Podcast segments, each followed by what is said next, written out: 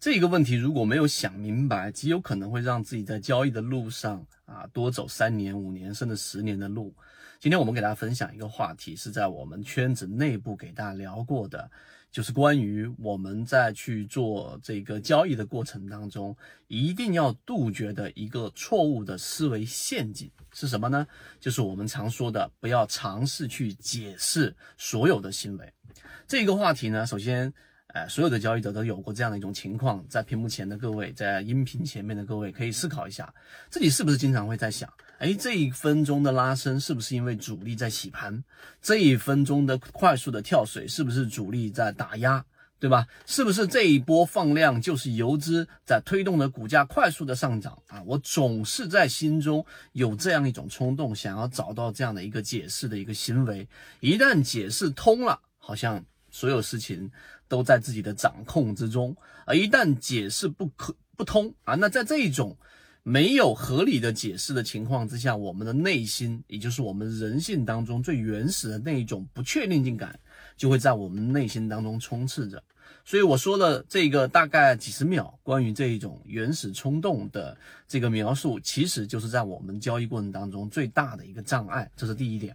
第二，为什么我们说不要解释每一个行为呢？我们为什么要去建立交易模型？我们作为散户，为什么在圈子里面，二零一六年到现在六年多的时间，不断的给大家展示出大盘啊，我们说的节奏，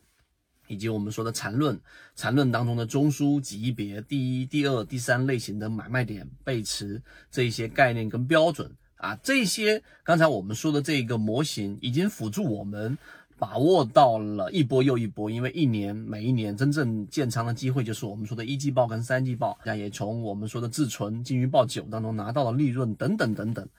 我们为什么要建立交易模型？其实最终的目的就是要抑制我们自己人脑当中我们所有人的这一种幻想和想要解释一切行为的冲动。我们讲第三点，所以当你把这一点杜绝掉了之后，你会发现你的操作会上一个大的台阶。为什么？我们回到实战，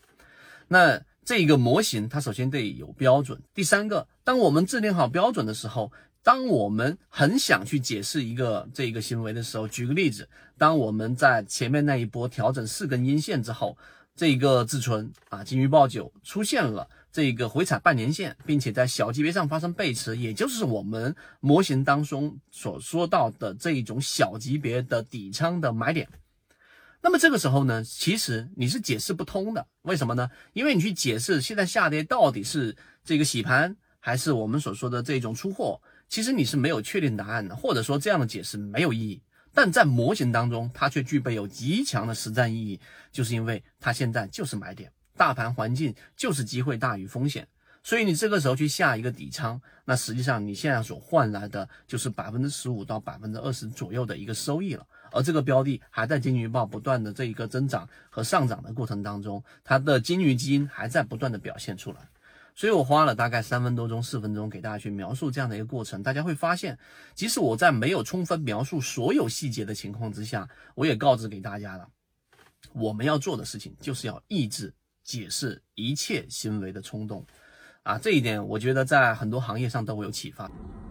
如果对于这个模型有兴趣，想更深入的了解这个模型对于自己的交易是不是有启发，可以直接添加我的朋友圈号。MACD 七幺二，邀请你进到我们的圈子里面，会有完整版的视频专栏课程分享给大家。希望今天三分钟对你来说有所帮助，和你一起终身进化。